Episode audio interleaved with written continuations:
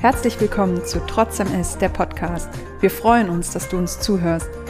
Bei Trotz MS dreht sich alles um das Leben mit multipler Sklerose.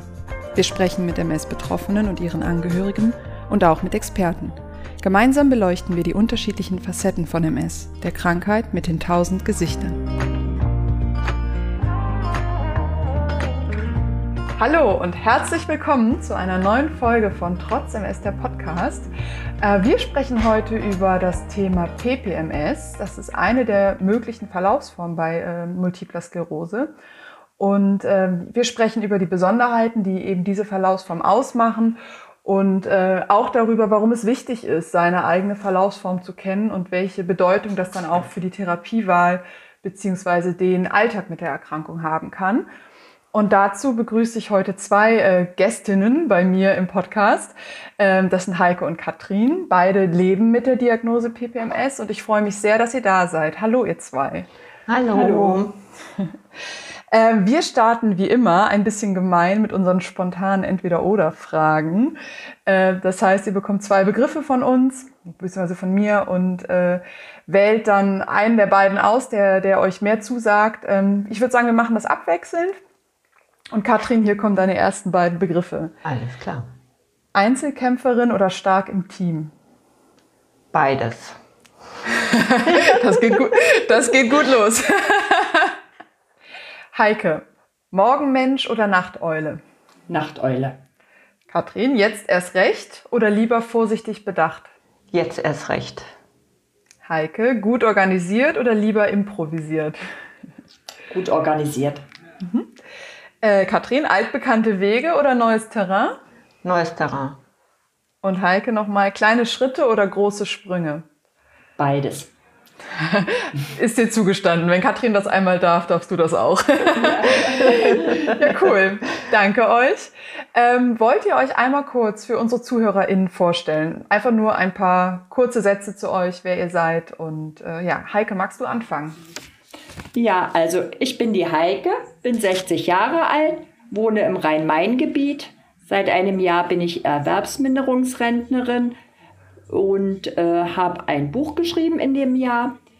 Ich bin Mutter einer Tochter, Bloggerin bei Trotz MS. Ja. Super, danke. Und Katrin? Ja, mein Name ist Katrin. Ich bin 53 Jahre alt, verheiratet, habe drei erwachsene Kinder im Alter von 22 bis 26.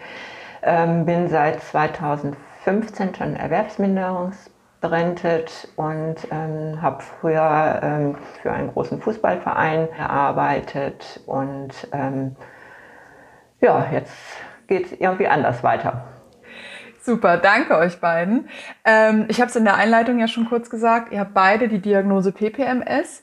Ähm, Katrin, wie war das bei dir? Wann hast du die Diagnose erhalten und wie geht's dir aktuell damit? Ja, ähm, die PPMS ist ja bei mir erst ähm, nach der eigentlichen MS-Diagnose festgestellt worden. Bis 2014 im Dezember ist die MS festgestellt worden und im Sommer 2018 hat man dann, dann tatsächlich die PPMS in Bayern festgestellt. Und ähm, ja, mir geht's recht gut noch mit dieser Diagnose. Also ich habe ähm, klar einige Einschränkungen, ähm, die nicht sichtbar sind. Aber ähm, ansonsten ähm, geht es mir gut und ähm, ja, ich versuche einfach äh, das zu vergessen bzw. das zu akzeptieren und ähm, dann zu schauen, was für Lösungen es bei neuen Problemen gibt. Mhm. Und wie war das bei dir, Heike, mit der Diagnosestellung? Ja, also mir geht es im Großen und Ganzen auch ganz gut. Äh, wie gesagt, seit einem Jahr bin ich in Rente. Ich habe äh, gelernt, mich auf das Positive im Leben zu fokussieren. Und äh, sonst hätte die MS ja gleich gewonnen. Also habe ich jetzt Zeit für mich. Äh, und in der Zeit habe ich zum Beispiel die Leitung einer Selbsthilfegruppe übernommen oder das Buch geschrieben. Also ähm, von daher äh, geht es mir eigentlich sehr gut. Das ist schon mal schön zu hören. ähm, Katrin, die Abkürzung PPMS steht ja für primär progrediente Multiple Sklerose. Kannst du einmal kurz für die ZuhörerInnen, die den Begriff vielleicht bis gerade noch nie gehört haben, ähm, erklären, was das bedeutet und wo genau der Unterschied ist zur anderen Verlaufsform? Bei der PPMS ist es direkt äh, von vornherein schubfrei. Und ähm, diese Form äh, schreitet immer weiter voran. Das ähm, heißt also, man kann keine Verbesserung äh, mehr erzielen. Das, was geschädigt ist, bleibt auch geschädigt, wird mit der Zeit immer schlechter, wobei ähm, es da ganz unterschiedliche Geschwindigkeitsstufen gibt. Der eine hat einen sehr schnellen Fortschreiten der PPMS und andere, so wie ich, sag ich mal jetzt, ähm, relativ langsam. Weißt du, wie viel Prozent die Diagnose PPMS, PPMS ähm, haben? Wie viele MS-Betroffene? Ja, wir haben ja ungefähr 250.000 MS-Erkrankte in Deutschland circa. Und von diesen 250.000 schätzt man so, weil es keine direkten ähm, Zahlen gibt, zwischen 10 bis 15 Prozent haben davon die PPMS.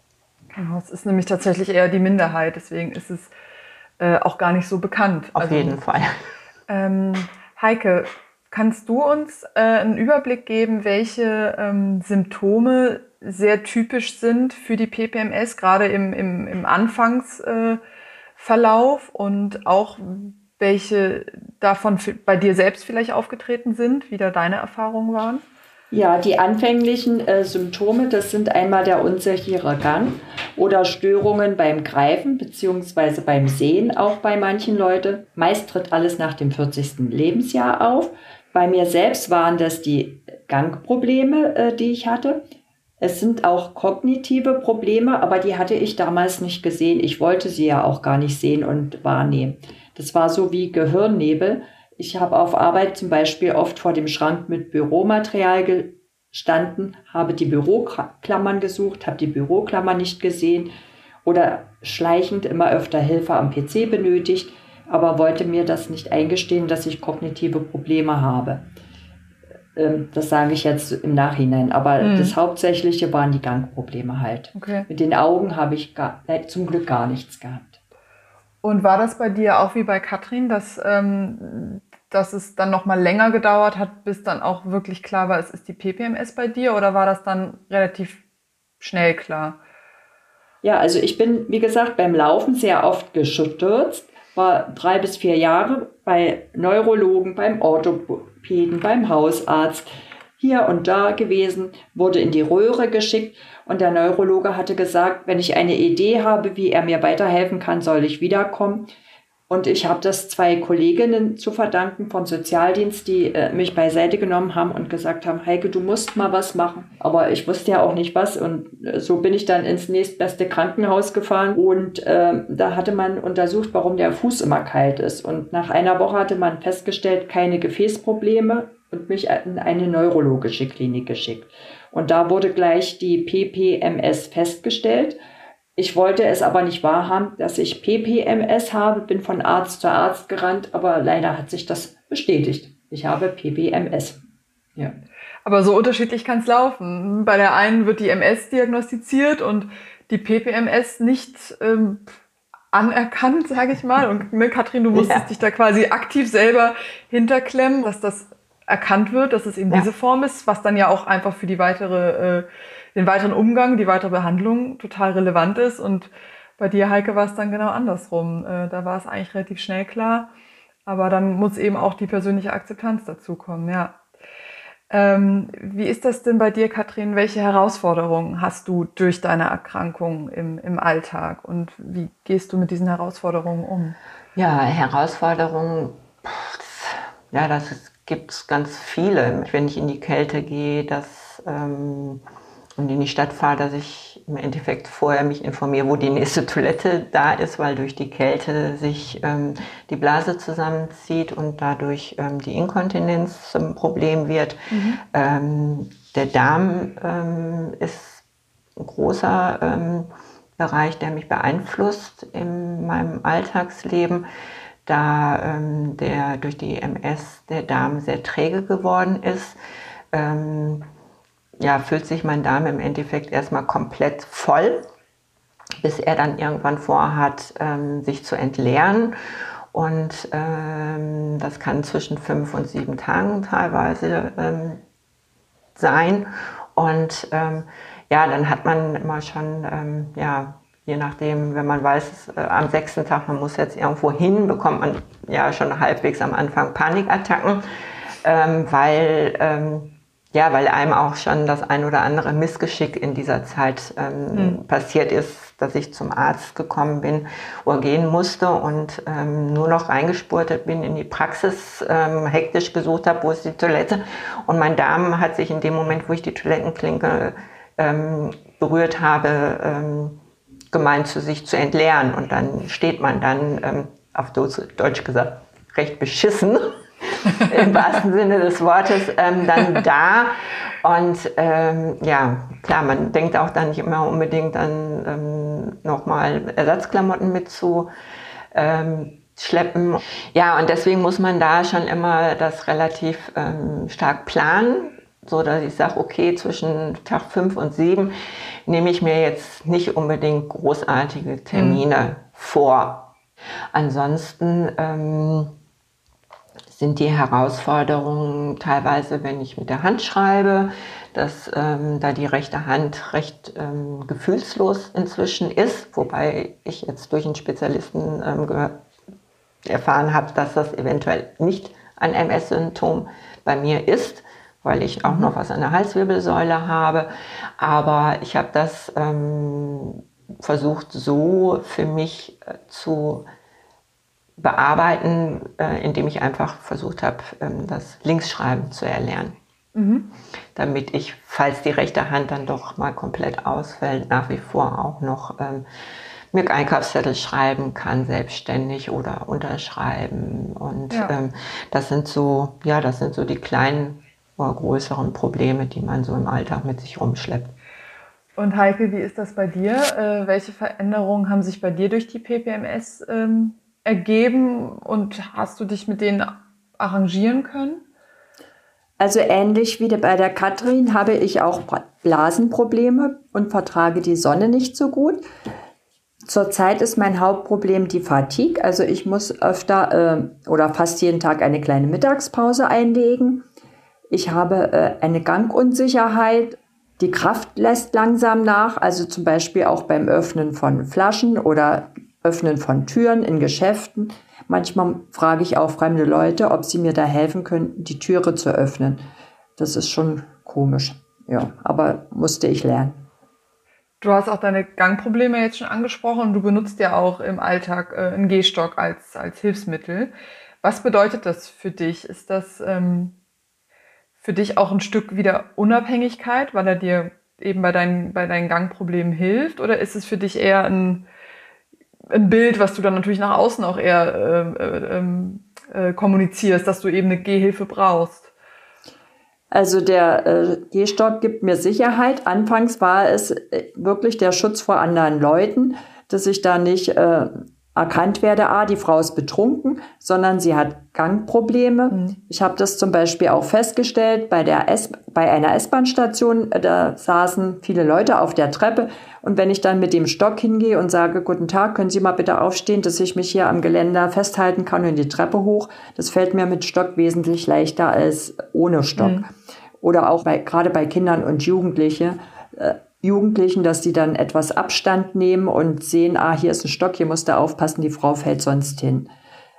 Ähm, aber inzwischen äh, gibt mir der Stock doch eine gewisse Sicherheit und ich bin sehr froh. Ich bin seitdem auch lange nicht mehr gestürzt. Vorher bin ich sehr oft gestürzt. Bin sehr froh, dass ich diesen Schritt gegangen, diesen Schritt genommen habe, den Gehstock zu akzeptieren.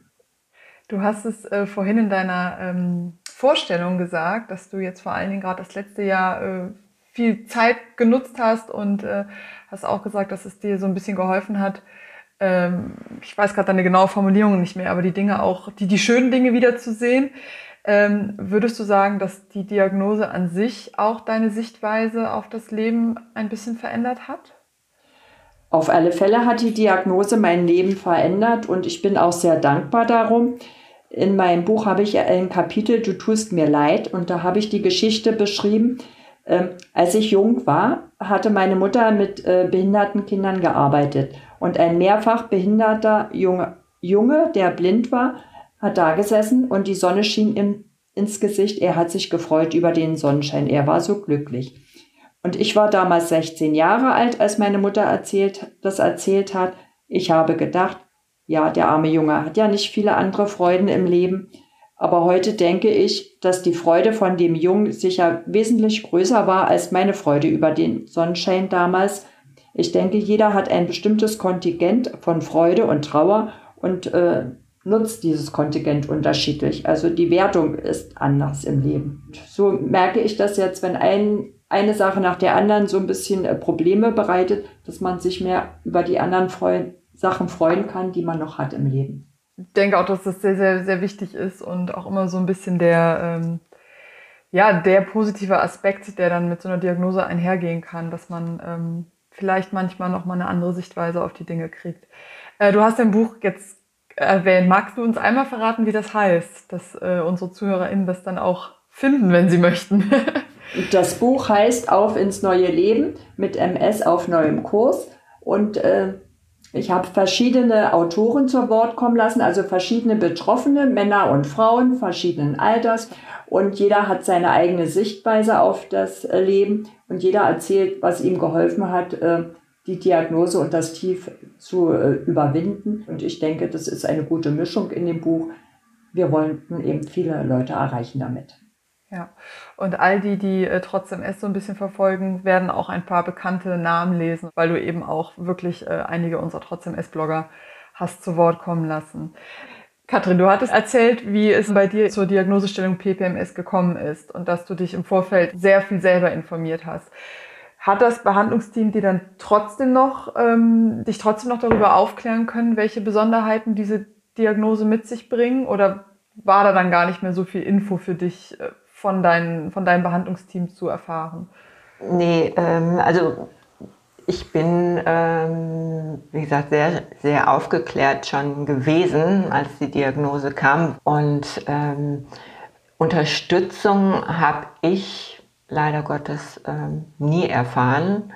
Das liegt vielleicht daran, weil ich recht gut informiert im Vorfeld bin. Ich habe mit Ärzten da in der Hinsicht auch öfters mal äh, Probleme, egal in welch, zu welchem Arzt ich gehe, dass ich schon meinen Kopf habe und genaue Vorstellungen von dem, was in mir vorgeht und suche dann speziell, ähm, wenn ich irgendwie ein neues Symptom habe, ähm, dass ich dann direkt gucke, liegt es mit der MS zusammen oder ähm, ist es was ganz anderes und gehe dann eigentlich nur noch zum Arzt und frage, ist, bin ich da richtig informiert?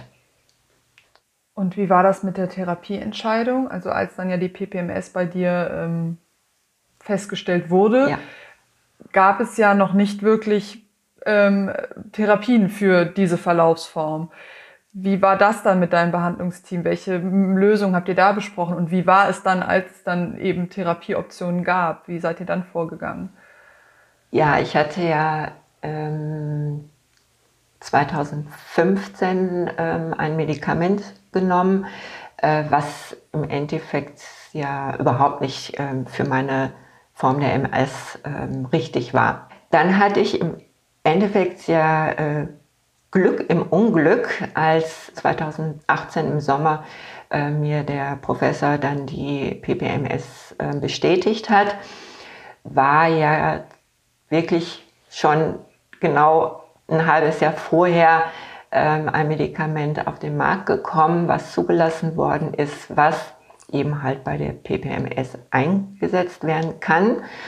Ähm, direkt bei diesem Gespräch mit dem Professor ähm, hat er mich aufgeklärt, ähm, um was für ein Präparat es sich handelt, wie es wirkt und ähm, dass ich damit ähm, eine große Wahrscheinlichkeit habe, die, die, das Fortschreiten der PPMS noch etwas zu reduzieren.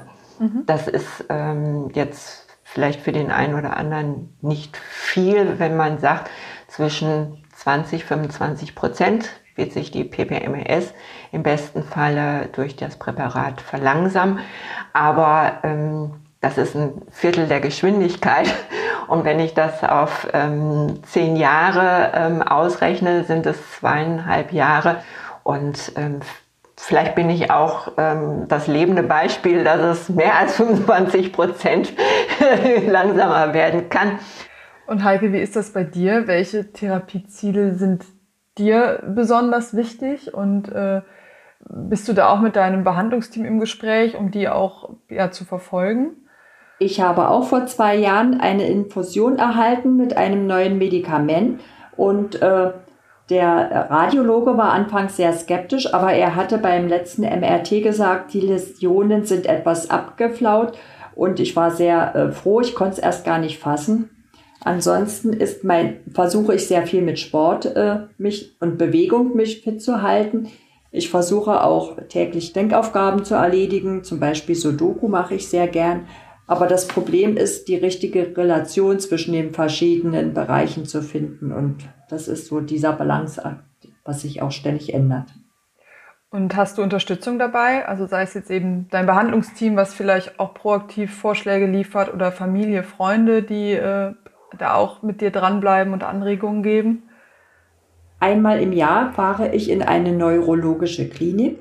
Da wird alles genau untersucht und es werden Therapieziele festgesteckt und äh, werden dann auch angepasst. Das ist für mich dann immer äh, dieser Cut, wo ich dann sage, aha, so hat sich die MS-Entwicklung entwickelt und so möchte ich weiter äh, dran arbeiten. Ich gehe zur Physiotherapie, ich gehe regelmäßig zur Ergotherapie. Äh, das mache ich erst seit dem letzten Aufenthalt in der Klinik. Das hatte ich vorher lange Jahre nicht gemacht. Mein Partner unterstützt mich, indem wir abends meistens eine Runde nochmal laufen. Und wie ist das bei dir, Katrin? Ähm, hast du auch Anlaufstellen, bei denen du die Unterstützung suchst?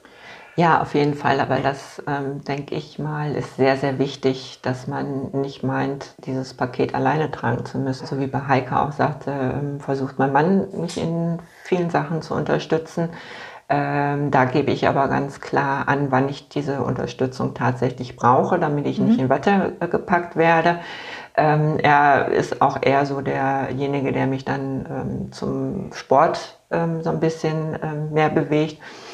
Und äh, ansonsten sind es eben halt auch meine Therapeuten, Ergotherapeuten, Physiotherapeuten, mit denen ich mich, ähm, was körperliche ähm, Belange betrifft, ähm, abspreche und die mir dann auch mal Tipps geben, was ich dann besonders üben kann oder wie ich dann etwas besonders üben kann. Mhm. Und ähm, bei Ansonsten Fragen, die so schon mal aufkommen, wende ich mich äh, sehr gerne an ähm, das Team von Trotz MS, die immer telefonisch für mich ähm, erreichbar sind und ähm, die eine super tolle Arbeit machen.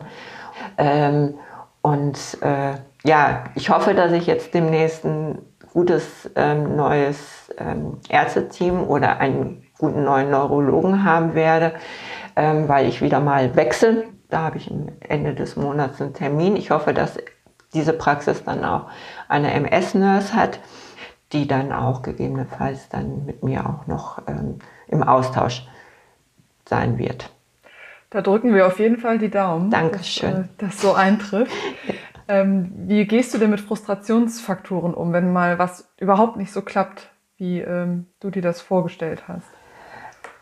Ähm, ja, erstmal wird eine Grunde ordentlich gewettert.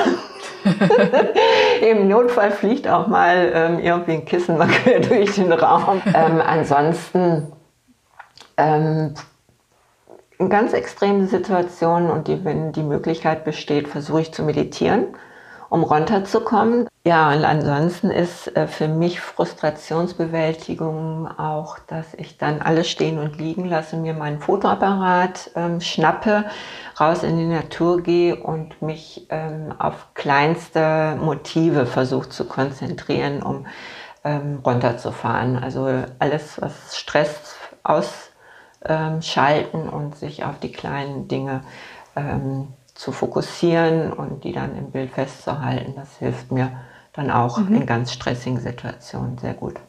Okay. Bei Frustrationen versuche ich mich auch immer anders zu fokussieren. Äh, mit Absicht, mich auf äh, etwas zu freuen. Ich hatte einen Kurs belegt mit Lach-Yoga und das ist jetzt eine Sache, die mir sehr hilft, indem man versucht zu lachen. Da äh, kommt man auf andere Gedanken. Dann sagt das Gehirn dem Körper, ach, mein Mensch möchte gute Laune haben und das ist eine sehr gute Sache. Es gibt auch ein Lachtelefon, da kann man jederzeit anrufen und da wird man sehr schnell runtergeholt. Okay. Guter Tipp. Von ja, außen nach innen wirken quasi. Ja, da kann ich der Heike auch nur absolut zustimmen. Das mit dem Lachen, das ist ähm, auch eine super Sache.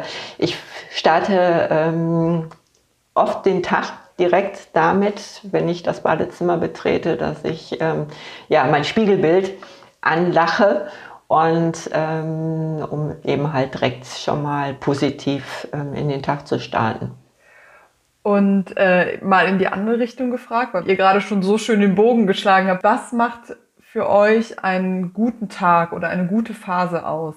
Eine gute Phase macht für mich aus, ähm,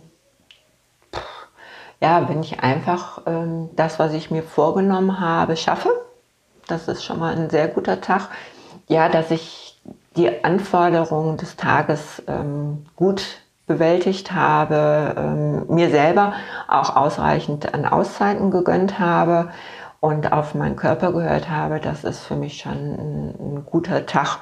Und ähm, auch wenn nichts Neues, Großartiges passiert, habe ich auch eine super gute Phase. Bestimmt gibt es dann aber auch Situationen, Katrin hatte das vorhin auch schon mal angedeutet, ähm, in denen gerade eben die nahestehenden äh, Familienmitglieder, Freunde einem helfen möchten, unter, einen unterstützen möchten und es vielleicht ein bisschen zu gut meinen und einen dann auch ein bisschen unter, unterschätzen und zu viel, zu viel Sachen abnehmen wollen. Ähm, wie gehst du damit um, Heike? Was äh, sagst du dann und was würdest du auch raten, was man dann kommunizieren soll? Also ich habe das Glück, äh, mein Partner und meine Tochter, äh, die unterschätzen mich gar nicht. Die, Im Gegenteil, sie fordern mich und das finde ich auch sehr gut.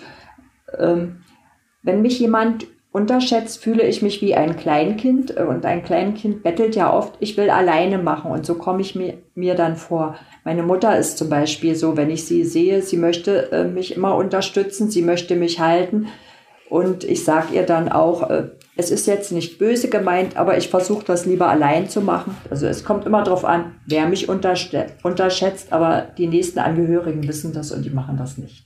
Aber auf jeden Fall der Tipp, ähm, ist offen zu kommunizieren, wenn es einem gerade einfach zu viel ist. Auf alle Fälle, die Leute meinen es nicht böse, sie wollen alles geben. Meine Mutter kann selber nicht mehr, aber will das Letzte geben für mich. Aber ich muss es ihr auch sagen. Ich finde immer, ähm, den, klar, den Leuten klar zu machen, dass sie ähm, fragen, ob sie ähm, helfen können und nicht äh, von sich aus immer äh, mhm. direkt mhm. aktiv werden. Komme ich selber nicht in die Situation, immer den Leuten zu sagen, stopp, nein. Weil so wie Heike das sagt, das ähm, ist ein bisschen demotivierend, wenn ähm, die Leute immer ähm, direkt einem alles aus der Hand nehmen. Mhm. Und äh, wir sind schon fast am Ende von unserem Gespräch. Ähm, was ich von euch beiden aber gerne noch wissen würde, ist, was ihr ähm, Menschen mit auf den Weg geben würdet, die die Diagnose PPMS vielleicht gerade ganz frisch bekommen haben oder gerade noch in so einer Zwischenphase sind, wo vielleicht die Vermutung im Raum steht, aber noch nicht ähm, die Bestätigung am Ende da ist. Habt ihr da irgendwas, was ihr sagen würdet, das möchte ich weitergeben? Da ich ja selber auch eben halt ähm, viele Sachen durchgemacht habe, ähm, von der ähm, Diagnose zufällig ähm, von MS, äh, denke ich mir mal, ist es erstmal ganz normal, dass ähm, so wie ich jemand ins Loch fällt. Und ähm, ich habe mir damals Zeit genommen, um langsam aus diesem Loch wieder herauszukrabbeln und habe mir professionelle Hilfe gesucht, habe zwei Jahre mit einer Psychologin die Krankheitsverarbeitung ähm, mit durchgemacht. Und ähm, ja, mir hilft es oder hat es äh, vor allem immer geholfen, sehr offen darüber zu sprechen, weil ich es einfach äh, immer schade finde, wenn beeinträchtigte Menschen äh, erwarten, dass andere sie verstehen. Mhm. Die Kommunikation fehlt einfach in äh, so vielen Situationen, weil jeder was von dem anderen erwartet. Und das versuche ich in meinem privaten Umfeld zu vermeiden, indem ich eben alles direkt auf den Tisch knall. Und Heike, wie ist das bei dir? Was ähm, würdest du den Leuten mit auf den Weg geben wollen oder dir wünschen, was die Leute verstehen, wenn es um das Thema PPMS geht? Unsichtbare Symptome gibt es sehr viel bei der MS. Sie können den Menschen nicht, äh, sie können den Menschen sehr belasten. Zum Beispiel kann man unfreundlich wirken, weil man Schmerzen hat. Ansonsten sollte keiner versuchen, anderen seine Meinung überzustülpen. Jeder sieht den anderen so, wie er es aus seiner Sicht tut. Und er kann gar nicht wissen, wie derjenige sich fühlt. Ob er sich gut fühlt, ob er sich schlecht fühlt. Geht also auch auf jeden Fall in die Richtung äh, offene Kommunikation. Ja, ja, auf alle Fälle. Katrin, gerne. Und wohlwollende offene Kommunikation. Mhm. Ja, ich denke mir, genau das ist ja, ähm, wie ich vorhin auch schon sagte, mit der Kommunikation. Ähm, wenn du Fragen hast, stell sie.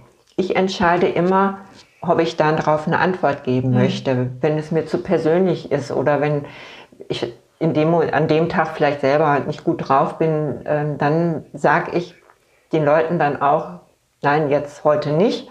Aber ähm, wichtig ist, dass von mir, von meiner Seite her ähm, signalisiert wird, dass ich bereit bin, mhm. Fragen zu beantworten und ähm, so dann eben halt auch vielen ähm, die Hemmschwelle nehme. Ja. Mit dieser Problematik bin ich ja von klein auf aufgewachsen. Mir fehlt ja der rechte Unterarm. Und ich habe das ja schon immer gehabt, dass die Leute gucken. Und es kommt immer drauf an, wie ich auch gerade drauf bin und wie die Leute drauf sind. Also manchmal habe ich keine Lust, da gebe ich auch mal irgendwo eine schnippische Antwort. Ja, also so ein bisschen Zusammenspiel aus wer und wie.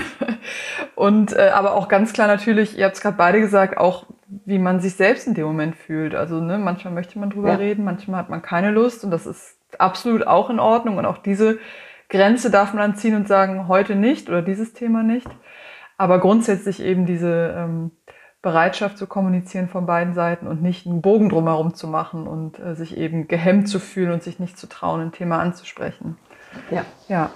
Ähm, ja, jetzt sind wir wirklich schon am Ende. ähm, und dann kommen, wer unsere Folgen hört, der weiß es, nochmal unsere Sätze, die vervollständigt ähm, werden dürfen. Auch ja. da würde ich sagen, gehen wir wieder abwechselnd äh, vor und ich würde wieder bei dir anfangen, Katrin. Okay. Der erste Satz lautet, mich motiviert immer wieder. Mich motiviert immer wieder ähm, meine Ziele, die ich mir gesetzt habe, diese auch, der Willen, diese auch tatsächlich zu erreichen. Mhm. Heike, das würde ich meinem früheren Ich gerne sagen können. Warum hast du damals nicht mehr auf dich geachtet, sondern auf die Umwelt? Katrin, ich könnte mir mein Leben nicht vorstellen ohne so dumm wie sich das anhört, ohne MS, weil für mich es ähm, ein Gewinn war, weil ich ansonsten wahrscheinlich im Burnout gelandet werde. Mhm. Heike, die Kampagne Trotz MS bedeutet für mich sehr viel, weil ich da gelernt habe, mit meiner Krankheit umzugehen. Katrin, ich bleibe ich trotz MS, weil weil die Erkrankung ja mein Ich nicht verändert hat oder weggelöscht hat, sondern ich bin nach wie vor ich und ähm, das wird immer so bleiben und äh, das ist gut und damit kann ich glücklich sein. Und Heike, der gleiche Satz auch für dich. Ich bleibe ich trotz MS, weil ich immer noch der Mensch bin. Ich muss an Hermann Hesse denken, das Gedicht Stufen. Wir gehen Stufe von Stufe durchs Leben und äh, durchschreiten eine Grenze nach der anderen. Es verändert sich alles bis zur letzten Lebensstunde und ich bin immer noch ich. Danke euch beiden ähm, für eure Zeit, Gerne. für ähm, eure Antworten, für eure ja, Erfahrungen und, und äh, euer Leben mit PPMS, was ihr heute äh, ein Stück weit mit uns geteilt habt und heute eben Lust hatte, darüber zu reden. Dafür sind wir sehr dankbar. ähm, ja, also ich glaube, das waren nochmal wirklich viele Infos zu dieser Verlaufsform, die eben nur eine von mehreren ist bei MS und die unbekanntere. Und ich hoffe, damit konnten wir heute ein bisschen aufräumen, dass äh, wir da ein bisschen informiert haben. Und äh, ja, wenn ihr da noch mehr nachlesen wollt, dann schaut auf jeden Fall auf unserer Website vorbei, auf äh, www.trotz-ms.de. Da gibt's eben auch Artikel äh, gezielt zu dem Thema. Wir haben die Blogbeiträge von Heike, die man da auch nachlesen kann. Und auch Katrin schreibt für uns, müssen wir an dieser Stelle einmal hinzufügen. Allerdings ähm, sind ihre Beiträge im geschlossenen Bereich auf der Website zu finden. Also äh, die könnt ihr nur lesen, wenn ihr eine Therapie von Roche erhaltet. Aber da lohnt es sich auf jeden Fall auch einmal vorbeizuschauen. Wenn es konkrete Fragen gibt, Katrin hat ihn kurz erwähnt, unseren Telefonservice, mein Service, da kann man natürlich auch anrufen und sich informieren. Das ist für jeden kostenlos möglich. Und äh, damit sind wir auch am Ende. Wie gesagt, vielen Dank euch beiden. Gerne. Und Gerne. Äh, ich wünsche euch alles Gute und äh, ja. Danke, euch. bleibt gesund. Ja, schön, dass ich dabei sein durfte. Ja, dem schließe ich mich an. Das war Trotz MS, der Podcast. Wir hoffen, du bist auch beim nächsten Mal wieder dabei. Bis dahin, schau doch mal auf unserer Website www.trotz-ms.de oder auf unseren Social Media Kanälen vorbei. Wir freuen uns auf dich.